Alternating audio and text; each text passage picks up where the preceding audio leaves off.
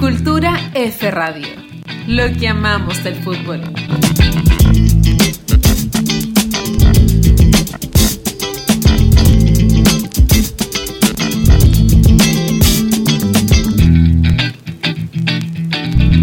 Bienvenidas y bienvenidos todas y todos a este nuevo capítulo de Cultura F, nuestro especial Fútbol Falopa. Seguimos aquí. Seguimos aquí este 18 de septiembre, todavía tenemos de rehén a Alejandro Raimilla. Muchas gracias. Muchas gracias por, por bancarse. Estaba preso. El, con- el contrato decía que me iba a mitad, a mitad de año. No, no, no, tiene que pagar 700 millones. 700 millones si no, no se va. Así que, bueno, en este capítulo les traemos, les traigo yo en realidad, este, este capítulo es mío. Eh, Seguimos, seguimos con el falopismo. Seguimos con el Falopismo ilustrado. este, con el falopismo ilustrado y este es el falopa más grande de todos, de todos, de todos, de todos. Así que nada, que lo disfruten, eh, va con mucho cariño y aguante la hinchada de cultura. Eso, vamos. Te dejé ahí en el 79, que es donde parte tu, tu tarea. A mí me toca el personaje más ilustre del falopismo chileno. eh, el alumno más besado, el personaje más rutilante, la figura weón, más despampanante de todo lo que es la falopa chilena, inventor. eh, El falopismo hecho persona. Falopismo- exactamente el falopismo hecho persona, inventor de esta escuela. Estoy hablando, por supuesto, de Luis Santibáñez, Uno busca falopismo en el diccionario y aparece una foto de la foto Santibáñez. de la página completa de él, porque así de grande, el gran Guatón Santibáñez, Luis Santibáñez, que fue, para los que no lo conocen, direct- famoso director técnico de este país. Y, cachense este dato, es, a pesar de lo falopa, o quizás gracias a lo falopa que era, el director técnico más exitoso de este país. Ah, sí. Es el director técnico, sí, es el director técnico que más títulos tiene, que son siete campeonatos. Eh, a nivel de Sí, porque clubes. a nivel de club, a nivel de club. O sea, es el técnico chileno más exitoso de la historia. Eso, eso es. Sí, eso es Luis Santibáñez dentro de otras cosas, pero ¿Qué título? Sí, el más, el más exitoso, el rey de la falopa y el más exitoso. Bueno, dirigió en 16 clubes, casi que no hubo club por el que no pasara. Terminó su carrera en, en el gran, inmortal, en el Vialito. Eh, Todos pasan por el vial. Todos pasan por el gran, gran vial. escuela, de gran escuela. Una palopa de Chile. Bueno, y voy a decir que eh, voy a dar dos frases que definen el pensamiento falopero de Luis Santibáñez. Que A ver, a ver. la primera es, pero por favor no se lo olviden, porque este, es- este es el eje sagital de, de todo lo que va a pasar después. La primera es, los partidos se ganan dentro y fuera de la cancha. Que es básicamente todo Eso. vale. El fin justifica los medios. El fin justifica los medios. Todo vale. Todo vale, todo es cancha, el cuello para abajo, Todo canilla. Bielsa en este momento se está revolcando. No, Bielsa se quiere morir con esto. Y, y esta, esta frase le llega a Bielsa, pero directo al corazón. Se quiere morir. Ojalá no escuche Ojalá este no, episodio. Marcelo, por favor, apaga inmediatamente el, el Spotify. Un saludo a Marcelo que seguramente está, seguramente no está escuchando este episodio. seguro, es muy seguro. Pero, pero aplica la frase la nobleza de, viene, los- de los ahora recursos. viene, ahora viene ¿no? esa frase, la antítesis de la frase de Bielsa, que es la frase de Luis Santibáñez, que Luis Santibáñez efectivamente es la antítesis de Marcelo Bielsa, dice, lo que vale es el resultado. Eso de ganar y gustar y golear es algo que se consigue muy pocas veces. Así que para el guatón Santibáñez, ganar o ganar. No me importa cómo. Exacto. Luis Santiaño fue acusado de ser un entrenador ratón. Un montón de veces. Y dentro de ese montón de veces por Julio Martínez, que lo trató de que él era el peor entrenador de la historia de la selección. Qué Y después más adelante les voy a contar que Julio Martínez llegó vuelta a la y lo felicitó por su, por su gran desempeño como entrenador. Pero bueno, dentro de la historia de Luis Santiañez también hay varias acusaciones de sobornos en clubes chilenos, como a Católica, Unión Española, Santiago Wanderers y Deportes Temuco. Fue acusado de eh, sobornar a otros equipos para dejarse perder. No he comprobado nada, pero no tengo dudas. No tengo pruebas, pero sí muchas certezas. Sí, exactamente. Y bueno, nuestro relato empieza, esa, esa es la presentación de Luis Santiaña. Nuestro relato empieza con Chile, bueno, los pasaportes adulterados, no le ganamos a nadie, señales de derrota, esa historia que todos conocemos, y obviamente la dictadura militar sedienta de triunfos morales. Bueno, nombran a Santibáñez como entrenador de la selección chilena y él tenía dos misiones. Una, hacer un buen papel en la Copa América del 79 y dos, clasificar a Chile para eh, el Mundial del 82 en España. Así que parte de la historia con la Copa América de 1979. Ujú. Eh, Copa América que se jugaba, no como la conocemos nosotros ahora con una sede específica, sino que los partidos eran ida y vuelta. Y bueno, voy a pasar rápidamente aquí por los resultados. Perdimos eh, con Bolivia 1-0 allá. No, bien, Bien. Bien, Cancha difícil, cancha difícil. olvídate, colgados, colgados del, colgados del arco. O sea, todos, todos los partidos que jugó Chile durante la época de Santibáñez era colgados. de- cuando yo les digo colgados del arco son cinco. Cinco atrás y dos contención. Cinco atrás, dos contención, uno al medio a corretear, a, corre- a apurar a los otros jugadores, uno que gira y le tira el pelotazo al delantero. Eso es, eso es El el delantero a la que te criaste. El a la que te tiraste a, correr solo. Caselli y el Pato Yañez. Eso era todo. Caselli o Pato Yañez. Olvídate de jugar con dos arriba. Jamás. Ayudando al chofer del bus a encontrar el bus. Claro, ahí estaba estacionado en el arco chileno. Como era Alejandro con, con cuatro en el fondo y el resto atrás. Y el resto atrás. Era cinco, cinco en el fondo y el resto atrás. Oye, me quiero morir. Bueno, empatamos con Venezuela 1 a 1 allá. De aquí es donde empieza la historia del falopismo. Bueno, no empieza así, es una historia constante del falopismo de Santibáñez. Pero aquí es donde empieza nuestro relato. Clasificatorio, o sea, partidos de Copa América, vuelta. Chile, Colombia en Santiago. Colombia tenía muy buenos delanteros.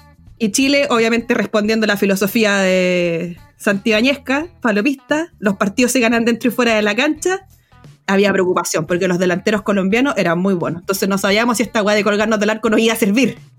Claro, había duda. Había dudas. Por un lado teníamos, bueno, la, la vieja treta de, de Santibáñez que fue conocida como las botellas de cuello largo y de cuello corto, que él, ya había utilizado durante su, paso por Unión Española Ah, que eran, les explico, las botellas de cuello largo y cuello corto son conocidas dentro del falopismo mundial, ¿ah? no es que a Santibáñez se le haya ocurrido esto. Eh, la- son, Prime- pri- primera, Sí, primer año esa- de falopismo. claro, el falopismo 1 te lo enseña. Claro. Esto es de falopismo 1, esto es lo primero que te enseña. La, Exactamente. Eh, botellas de cuello largo eran las botellas por- con las que los jugadores de tu equipo tenían que tomar agua. Y las botellas de cuello corto eran las botellas que eh, el cuerpo técnico, bueno, los jugadores sabían que no tenían que tomar de esas botellas, que el cuerpo técnico le acercaba a los jugadores del equipo rival con laxantes y diazepam. te vas a quedar dormido y te vas a cagar, güey. Esas eran las dos opciones que había. o sea, ya. Esto, esto era, esto era viva como. el fútbol, estoy llorando. Esto era lo que teníamos. Esta era nuestra presentación, o sea, ya se sabía que las, las botellas de cuello largo, cuello corto iban. Pero no sabíamos Esa- si esto- era, era parte de. Claro, pero estábamos preocupados no sabíamos si eso iba a ser suficiente para detener. Había que aumentar la dosis de falopismo. No sabíamos si eso iba a ser suficiente para detener el envión colombiano y que tenía dos muy dos buenos delanteros que eran Willington Ortiz y Ernesto Díaz. Así que en este caso, Abel Alonso, presidente de la Asociación Central del Fútbol, ¿Qué inventó? Santi ¿Qué Ibáñez y otros personajes del cuerpo técnico, Abel Alonso era presidente del- de la asociación, eh, urden un plan muy parecido casi al nivel de los pasaportes falsos, inventó? Muy inteligente. muy inteligente. Bueno, este resultó. Decidieron tenderle una trampa a, los- a estos dos delanteros colombianos y contrataron a dos prostitutas eh, que las mandaron al hotel y se aseguraron de Unas chiquillas cariñosas. Claro, de engatusarse a los jugadores al nivel de conseguir fotografías del incriminadoras totalmente. O sea, literalmente estaban Bien, ahí la- por la por selección. la patria, por la patria. En la mitad del acto, en un pasillo, y al final del pasillo tenían puesto a un fotógrafo que era amigo de Santibáñez también y era fotógrafo deportivo. Dios. Cámara lente, periscópico, ta, ta, ta, ta, ta, sacándole fotos a los colombianos y llega Abel Alonso el día siguiente al camarín chileno. Calma, chiquillo, el partido ya está ganado. Hicimos lo que había El que partido hacer. está ganado. Hicimos lo que había que hacer, nos sacrificamos. Como dice Santibáñez, los partidos se ganan dentro y fuera de la cancha. O sea, botella cuello largo, cuello corto y prostituta al O hotel. sea, las chiquillas cumplieron con el cometido como debía ser. Todo, todo en orden, todo en regla. a cabalidad, pues si lo lograron. Todo, todo en regla, todo en regla. O sea, llegamos al partido, Elías Figueroa dice, esto dice la historia, Elías lo niega, años, años después, claro. Eh, pero la historia cuenta que llega el intercambio de, de banderines y Elías Figueroa le pasa el banderín con las pruebas irrefutables del acto de traición cometido por los colombianos. Ahí Elías en la cancha. Ahí en la cancha misma, po. dice que Elías le pasa el- el banderín y dice, revisa el banderín. po. Y el colombiano abre el banderín y ve la foto. Oh, blanco, pálido, se le va el alma del cuerpo. Y Colombia una sombra. Chile gana 2-0. Bien. Bien, Santibáñez. Bien, Santibáñez. Un paso más en esta Copa América. Vamos, carajo. Después de este gran despliegue, nada de despliegue de fútbol, pero no sé cómo hicimos dos goles. Bueno, lo logramos. Invocamos la pelota 2-0. Colombia no existió. Ganamos al Garabía, Chile. Nuevamente, oye, somos los mejores. Vamos a ganar todo. Típico Chile, ¿no? Chile fue a jugar un amistosito eh, con un club de segunda división a Antofagasta. Y Santibáñez fue recibido, bueno, Santibáñez era Antofagasta, como un héroe, como un héroe, una pancarta gigante que decía, gracias, don Lucho. Gracias por tanto. Así que bueno, esta Copa América sigue Dios. y después nos tocó eh, jugar contra Perú, semifinal. Ya, mierda. Eh, Chile le logramos ganar la Perú, 2-1 de visita, tampoco me preguntéis cómo. De visita, de visita. Y después eh, logramos empatar con 7 atrás, 0 a 0 en Chile. Claro, ya estaba la pega hecha ya. ¿Para qué había que seguir atacando ya? No, nada. ¿no? Oye, pero si ¿qué dijo Santibáñez? Eso de jugar bonito no, no, existe. había que- pidiendo la hora del Hay minuto ganar. uno. Llegando a la hora del minuto uno, la pelota a la- arriba, a la tribuna. Bueno, esto, este empate 0 a 0 mete a Chile en la final. En la final de la Copa. En la final. Final de Copa América. O sea, se mueren así, ya todos vueltos locos. Este país se caía a pedazos de la felicidad, ya no daban más. Pero aquí estaba preocupado Santibáñez. Aquí había un problema. Porque le salía bravo el DT, el DT de Paraguay. Era igual de cuchufleta que Santibáñez. Ya, la- ya, ya se había No por nada llegaron a la final. Por los Era compañero curso casi de, de falopismo. Chile preocupado porque Elías Figueroa había sido Sí. expulsado en la única tarjeta roja de su historia en ese partido contra Perú. Así que íbamos sin Elías Figueroa, que era nuestro portento, y, que- y nuestro juego se basaba en la defensa. Entonces, obviamente, era Elías o nada. Bueno, llegamos sin Elías Figueroa. eh, nada, pues, al primer partido en Asunción, Qué terrible. bueno, a lo, a lo que sea, no, pues vamos, chiquillos. Eh, perdimos 3-0, tres goles de pelota parada. a pesar El de paraguayo de de seguro pelota parada, cabezazo, no- nos vacunaron. A pesar de que las crónicas dicen que Eduardo Bombalé con patada en la cara incluía a un paraguayo para evitar un gol, aún así no logramos, no logramos evitar la tragedia y perdimos 3-0. Bueno, Santibáñez dijo, oye, estos paraguayos son igual de tramposos que yo, me expulsaron a Elías Figueroa, el árbitro era argentino, me hicieron tres goles de pelota para sospechoso. Así que conversó con su amigo Abel Alonso de la Federación Chilena de Fútbol y le dijo, estos paraguayos hay que hacerle la vida imposible. Nuevamente lo mismo, se ganan adentro y fuera de la cancha los partidos y venía el partido de vuelta en Chile. Llegó a Paraguay. No había bus de traslado. ¿Y qué se fue? No habían dirigentes. No había nadie esperando a Paraguay. Tuvieron que tomar taxis y pagarlos de su bolsillo al hotel. Primero, quedó el pobre utilero botado ahí porque no había ningún taxi que lo pudiera llevar a él y todas las pelotas y todos los equipos. Chuta, no entraba en A el la- maletero, no, no había ninguno para él. po. Claro, cómo llegó el utilero nadie sabe. Llegó el día del partido. El Nacional, ay, el algarabía, la gente. ah, Y a estos locos obviamente no se le ocurrió nada mejor que había que motivar a la gente, meter más gente, meter más ruido. Y la Asociación Chilena de Fútbol, o sea, el, el señor Abel Alonso, contrató una orquesta de Juan, la orquesta de Juan Arzúa, para que tocara lo que se le ocurriera, pero metiera ruido, afuera del estadio. Y estuvieron dándole ta, ta, ta, todo el día, todo el día, todo el día la orquesta afuera. Y era tanto el bullicio que una vez comenzado el partido, el árbitro que era uruguayo dijo, o me paran la weá de la orquesta o yo no hay part- no hay partido, Ah, no o sea, la jugar". orquesta tocaba mientras. La idea era que La tocara orquesta mientras. tocaba. Sí, sí, sí, sí. Bueno, se reanudó el partido. Seis minutos después, o sea, el minuto 16, gol de Chile, nadie sabe cómo. Eso. 1-0, vamos carajo, a estacionar el bus. Todavía. Bus estacionado, Bombalé y Talavera se agarran a combo, expulsados los dos. Y como Uruguay, había- o sea, perdón, Paraguay ganó y Chile ganó, se fueron a tercer partido de desempate en Argentina. Exacto. Era por los puntos. Era por, los- por los puntos, digamos, no había diferencia No, no, de no. gol. Ahora, el problema era era que Argentina es tierra neutral. Guatón Santiago no tenía ni una influencia aquí. Había que jugarlo. Y claro, en la cancha lo perdimos 3-0. Paraguay campeón. Si había que jugarlo, perdíamos. Como hubo que Sí. jugarlo, lo perdimos. Sí. 3-0. Puta mala casa. Bueno, no importa, chiquillos. Un triunfo moral. Un triunfo moral. Bueno, hay que Un estar ahí. triunfo moral. Un triunfo moral. Un triunfo moral. un Eso es lo que triunfo moral. Eso es lo Y que aquí importa. viene, bueno, el otro. O sea, ya, Copa América 79, check. Cumplió Guatón Santibáñez. Santibáñez ratificado para el Mundial del 82 como entrenador.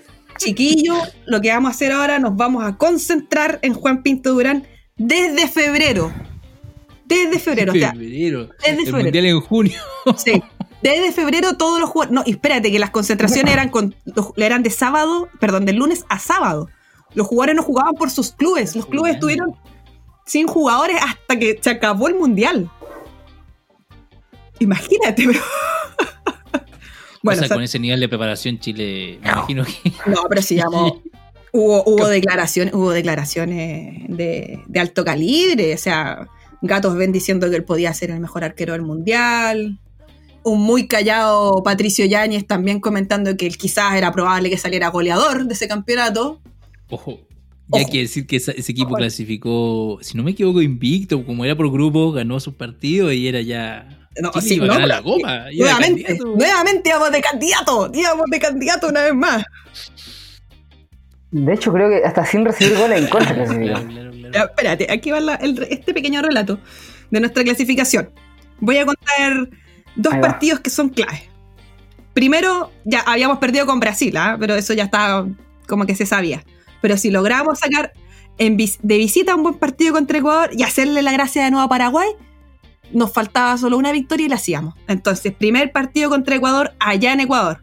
Ya estaba caldeado el ambiente porque la prensa chilena, que llevaba caleta de tiempo, ya se había aburrido un poco y uno, un tipo tiró así como una, una noticia trucha, falopa, de que Chile iba a llevar su propia agua porque tenía miedo a que los envenenaran. Pero ¿cómo iba a pensar eso? ¿Cuál- ¿Quién, quién- quién hecho eso? Claro, ¿cómo se le ocurre botella de cuello corto, botella de cuello largo? No había ni un antecedente en nuestro fútbol para sospechar. Bueno, a todo esto, Santibáñez se defiende y dice que él jamás se le, había se le hubiese ocurrido llevar su agua para allá, pero como esta noticia falsa causó todo ese revuelo, los ecuatorianos se calentaron, pero así ya a un nivel terrible, guerra declarada contra Chile, Santibáñez tuvo que llevar los bidones. Y cuando Chile llegó al aeropuerto, volaron piedras, volaron escupos, volaron insultos, le apedrearon el bus, los jugadores se tuvieron que ir acostados en el pasillo por miedo a sus vidas. Piso, claro, exactamente. Bueno, llega el día del partido, el estadio lleno, caldeado el ambiente, todos ah, chilenos tales por cuales, y se anuncia recién empezado el partido que había fallecido el presidente de Ecuador.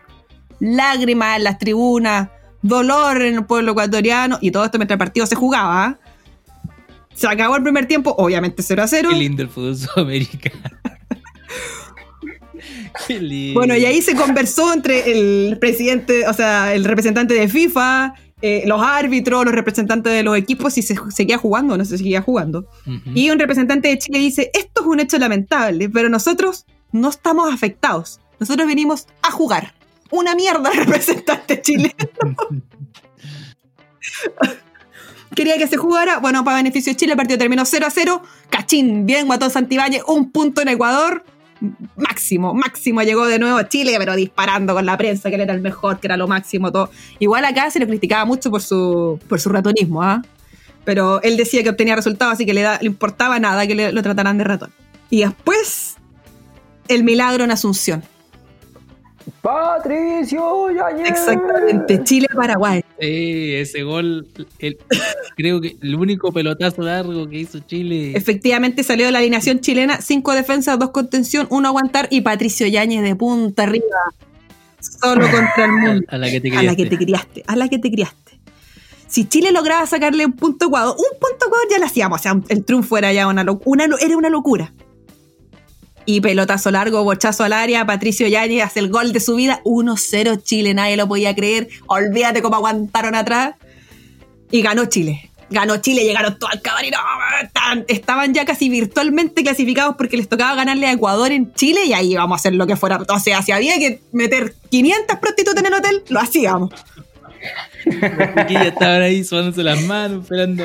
Sí, sí. O sea, ya el partido de Chile-Ecuador ya estaba casi ganado. Entonces, este triunfo en, en en Asunción fue así una weá, pero era virtualmente clasificado. Sí, era virtualmente, exacto. Celebrando todo Santibáñez, que era bueno para disparar, salió en un acto de amor hacia el prójimo, dando esta, la siguiente declaración. Perdono, perdono a todos mis enemigos, concha. Tu madre". a ese nivel, a ese ya perdonándolo a todos, Guatón Santibáñez no odiaba a nadie porque el fútbol es, lo más lindo y Chile estaba clasificado al mundial. Bueno, partido de vuelta con Ecuador, virtualmente todo arriba del avión, ya ganamos. Felicidad máxima, la gente la hicieron llegar como cinco horas antes, estaban todos aburridos y no se le ocurrió nada más, a la- mejor a la Asociación Central de Fútbol que invitar al Puma Rodríguez a cantar. Salió el Puma, alcanzó a pasar 4 o 5 metros, el público chileno ya estaba chato, lo pifió, le tiró naranjas, tuvieron que sacar al pobre Puma Rodríguez. De vuelta al camarín. El Puma Rodríguez, no, si esto era una fiesta, se había que celebrarlo. Después, en un acto, esto es falopismo 3, ¿ah? esto ya es más, es más avanzado, yo lo he visto en Europa. Se hace, ojo aquí, tomen atención los que están con la agenda falopa tomando apuntes. 75 mil personas en este nacional y Guatón Santiago no encuentra nada mejor que hacer salir a los suplentes, haciéndose pasar por jugadores titulares para que saliera el equipo ecuatoriano. Salieron al mismo tiempo con los ecuatorianos, se comieron una pifia los pobres ecuatorianos, pero el porte del Estadio Nacional. Sa- Salió Chile y se volvieron a meter y los ecuatorianos se dieron afuera en la cancha solo y todo el mundo los pifió. Comiéndose las puteadas. puteadas, comiéndose las pifias, los naranjazos. Todo. Falopismo, ahí, falopismo puro y duro. Así que Chile, bueno, logramos ganar ese partido y clasificamos. Se- el guatón Santibáñez cumplió la gesta. Pasajes a España, 82. pasaje a España 82 y después salió dando declaraciones diciendo, ojo con esta, dice, ahora se van a querer subir todos al carro de la victoria. ¿Y qué pasa si renuncio? Mejor así. Va. Se dan cuenta de lo que vale mi trabajo. Sí. Ahí tienen. Amenazó con renunciar, obviamente no renunció. Todos sabemos. Y bueno, después el Mundial del 82, eh, todos sabemos cómo salió este Mundial. Eh, las concentraciones, igual, los cinco meses de concentraciones que tuvo la selección chilena, eh, que estuvieron concentrados desde febrero, no tenían, tenían solo los domingos libres, pero si tenían partido no habían salidas. Se transformó en una ordinaria así, pero ya no entrenaban. Había un grupo que eran los protegidos de Santibáñez que literalmente hacían lo que querían en los entrenamientos, andaban al trote todo el rato, no se traba- Básicamente estuvieron cinco meses encerrados haciendo nada, porque no se trabajó nada. Y llegaron al Mundial 10 días antes de que comenzara y se concentraron en un colegio, en un internado. Y le- todos los jugadores chilenos reclamando así como, oye, pero pi- pidiéndole al encargado de la selección, pero ¿cómo nos traéis para acá? Pero mira, este lugar no hay, no hay, no hay nada que hacer, las camas son chicas, estamos todos incómodos. Y el encargado de la selección no encuentra nada mejor que decirle, oye, aquí va a estar concentrada Alemania y nosotros se lo quitamos. ¿Ah? Péguense con una piedra en el pecho. En los dientes. Claro, puta, ya dicen los chilenos, bueno, y prenden la tele y ven Alemania concentrada en un hotel cinco estrellas. Los alemanes tomando copete, con las señoras en las piezas, las dejaban salir, tenían visitas, y los chilenos hace cinco meses que estaban concentrados, hace cinco meses que no veían a la esposa. Falopa, falopa.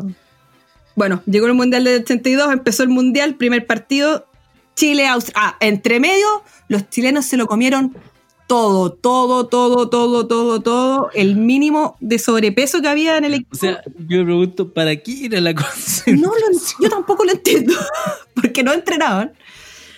¿Cuál era la idea? No sé cuál era la idea. El mínimo de peso que subieron los jugadores fueron 3 kilos, los que menos subieron. Llegó un jugador a subir hasta 12. 12 kilos de sobrepeso. Dos. y- 12 kilos de sobrepeso. Chile Eran vacaciones, eran vacaciones. Eran vacaciones, eran vacaciones. Chile literalmente con el chancho al hombro. Como estaba más encima, la comida era del colegio. Chile viajó sin nutricionista, ni doctora, ni nada. Los se escapaban a la cocina y le decían a la, a la cocinera como, oiga, prepáreme algo, métale jamón serrano, tortilla. Y, pero la grasa era pan de cada día. Y se comían dos o tres comidas diarias porque se escapaban a la cocina a seguir comiendo. Entonces estaban todos ahí con 3 a 4 kilos de más. Al final Chile, bueno, dio la cacha, perdimos 1-0 con Austria, Alemania nos goleó 4-1 y nos tocaba el último partido con Argelia, que si lográbamos ganarlo, podíamos pasar así como mejor tercero. Y ahí Chile tuvo que salir a jugar, po. con el chancho al hombre y todo a jugar. Por, por primera vez en el mundial. Por primera vez en la época de Santibáñez tuvo que salir a jugar un partido. Eh, igual nomás lo perdimos 3-2, así que nada que hacer. Chile volvió para- con la cola entre las piernas. Santibáñez después diciendo que le iba a ganar el mundial. Ahora la, bueno, la prensa se hizo un festín con él de vuelta y Sí. así que esa es la historia de Chile en el Mundial y Chile Copa América. Un- una pasadita al, al más falopa de todos que es Luis Santibáñez. Al gurú. Al gurú del falopismo. Entre medio la selección chilena fue a la tele, entrevistas, hicieron Sí. sketches, puta, para la tele, to- todo. Lo- los jugadores publicitaron la- las recién y las nuevas eh, Ah, eh. instituciones de fondos provisionales. Sí, sí, sí, El Pato Yañas ahí. eh, consagrado, tenía su propio comercial, ¿ah? Después del gol que hizo en Paraguay. Claro, con los chorcitos cortos. Dieron su propio comercial a Patricio Yáñez. Ojo. Bueno, y con eso, con la nefasta participación de Chile en el Mundial del 82, con eh, ocho goles en contra y, y la vuelta de Santibáñez con la cola entre las piernas, eh, cerramos este historia. de falopismo. Un, un carro de la victoria lleno, lleno de goles. Lo único que había en el carro de Santibáñez era goles porque dimos la cacha rotundamente. Bueno, este fue el, el famoso Mundial del penal de Caselli, sí, decirlo. ¿verdad? Que, que Caselli se la comió doblada solo. Fue como que el, el mayor responsable, digo, más que, más que Santibáñez, más que los kilos de más de todos los jugadores. Dos- Un- 12 kilos un- de más. Un estoico ahí aguantando ahí la- la- las críticas. No, pero comió, comió Bueno, banca sí, después, sí, después sí. del penal que se le fue para afuera. sí. Bueno, no había nada que hacer. Si igual Santibáñez jamás planteó un partido a ganar. No, Nu- nunca, no, no. nunca salió, nunca salió a ganar. Ese- Esa soporte era ganar con ese penal. Claro, yo creo que Chile no supo qué hacer y fue como, oh, tengo que tirarlo para afuera porque si no vamos a ganar. No puedo con, con el triunfo. Claro, ¿qué vamos a hacer con este triunfo? O sea, Chile gana, weón, este, se acaba el país, gana, se acaba el país. Sí, así que, bueno, y también decir que la preparación de Chile fue bastante mala. Uno, porque los equipos no querían jugar con nosotros porque teníamos una dictadura, que me parece muy Sí. bien. Y lo otro era que Claro. los equipos que, vinieron, que sí vinieron a jugar con Chile eh, nos dieron guaraca. nos dieron guaraca y, eh, comentaron eh, las entrevistas posteriores, o sea, después del partido, sus declaraciones con la prensa eran que los equipos, el equipo chileno era muy lento y su fútbol era como que efectivamente decían que con este fútbol presentado nos íbamos a comer sendas goleadas en el Mundial. Eh, y Santibáñez muy eh, pasadito y muy que por la boca por el pez diciendo que no le importaba nada lo que dijeran esos equipos europeos de segunda categoría, que Chile iba a ir al Mundial y Chile era favorito y teníamos de sobra para demostrarle Claro, al mundo lo que éramos. Ya van a ver, ya, Ya, van a ver. ya van a ver los 12 kilos que tenemos de más. Qué lindo, qué lindo recuerdo ochentero. Lo esta es la representación máxima de los 80, creo yo. ah, el- las botellas con diazepam, laxante, eh, Sí. el arreglín de partido, la orquesta Sí, tocando bueno, afuera. Sí, todas esas triquiñuelas. Bueno, y yo creo que todo también Las ahí como em- empapado por, la dictadura también. Yo creo que en algún momento Sí, vamos a hablar un poco de eso. Como Sí. la dictadura ahí usó el fútbol. Sí, Sí. En algún Sí, momento nos vamos a poner sí. serios. exactamente. Sin Alejandro.